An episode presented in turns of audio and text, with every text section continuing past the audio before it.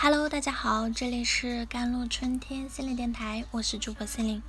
今天跟大家分享的文章叫做《远离消耗自己的朋友，才能融入高质量的圈子》。少有人走的路一书中写道：自律就是一种自我完善的过程，其中必然经历放弃的痛苦，其剧烈的程度甚至如同面对死亡。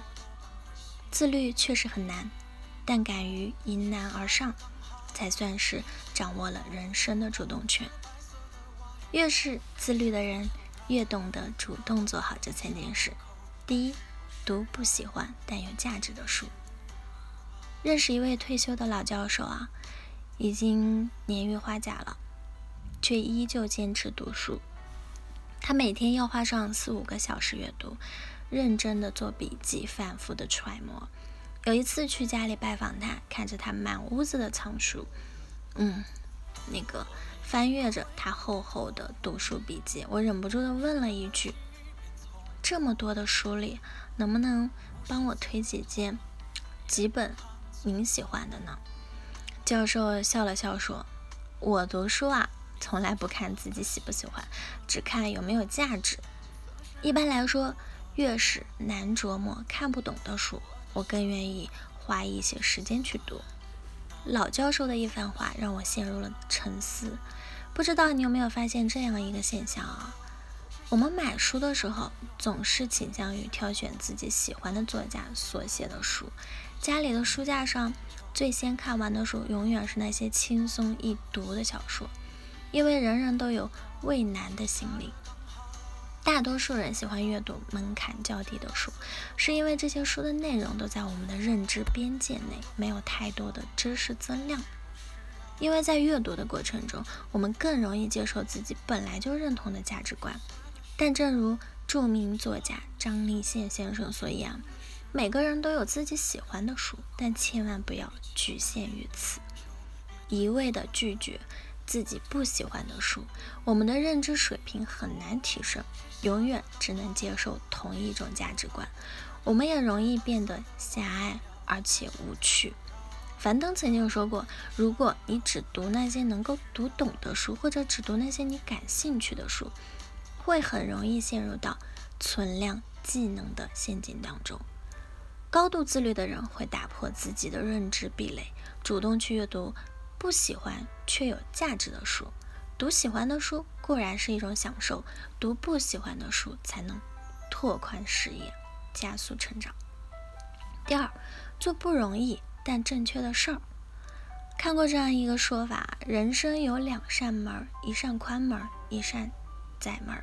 选择从宽门进入的人会发现道路越走越狭窄，而从狭窄的门进入的人呢，会发现道路。越走越宽敞，正确的道路一开始都会走得比较艰难。看过一句话说，那些能让你变好的事儿，最开始也许不容易，但只要坚持，就能成长。第三，远离让你开心但消耗你的朋友。真正自律的人懂得远离低质量的圈子，远离低俗的快乐。曾经在网络上看过这样一个故事：大学的时候。网友一个人去了离家很远的城市，独在异乡难免有些孤独。好在室友都对他很好，每次都主动拉着他一起玩。第一个学期，他跟着室友吃喝玩乐，过得很开心。上课的时候，他们长期霸占最后一排，只是为了偷偷的玩手机。周末几乎从来不出门，饿了就点外卖，组队打游戏，能打到天黑。期末成绩出来，不出所料。整个寝室的成绩都是垫底的，这时候他才意识到，一学期一晃就过去了，而自己除了体重上升了，什么也没有收获。他做了一个决定，向辅导员申请换寝室。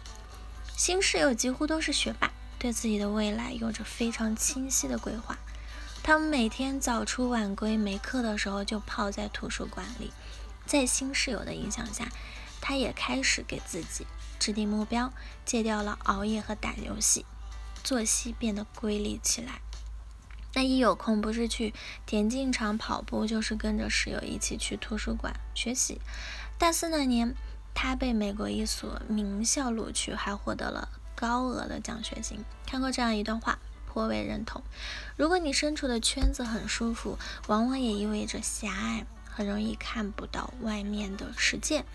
也不知道舒适圈外有多少优秀的人，但你终究会发现，靠近正能量的圈子，自己也会在不知不觉中变得上进。比起吃喝玩乐、虚度人生，你会更喜欢自律而闪闪发光的自己。有一句话说，如果非要说成功有捷径，我想应该是每天做一些有意义的小事，持续执行，保持自律的状态。读不喜欢但有价值的书，才能实现认知突围；做不容易但正确的事儿，才能不断的提升自己；远离消耗自己的朋友，才能融入高质量的圈子。一味沉浸在舒适区里啊，容易变得消极颓废。只有高度自律的人，才能获得真正的自由。愿我们都能不断的修炼自己，持续精进。最终活成自己喜欢的模样。好了，以上就是今天的节目内容啦。咨询请加我的手机微信号：幺三八二二七幺八九九五。我是 c e l i n e 我们下一期节目再见。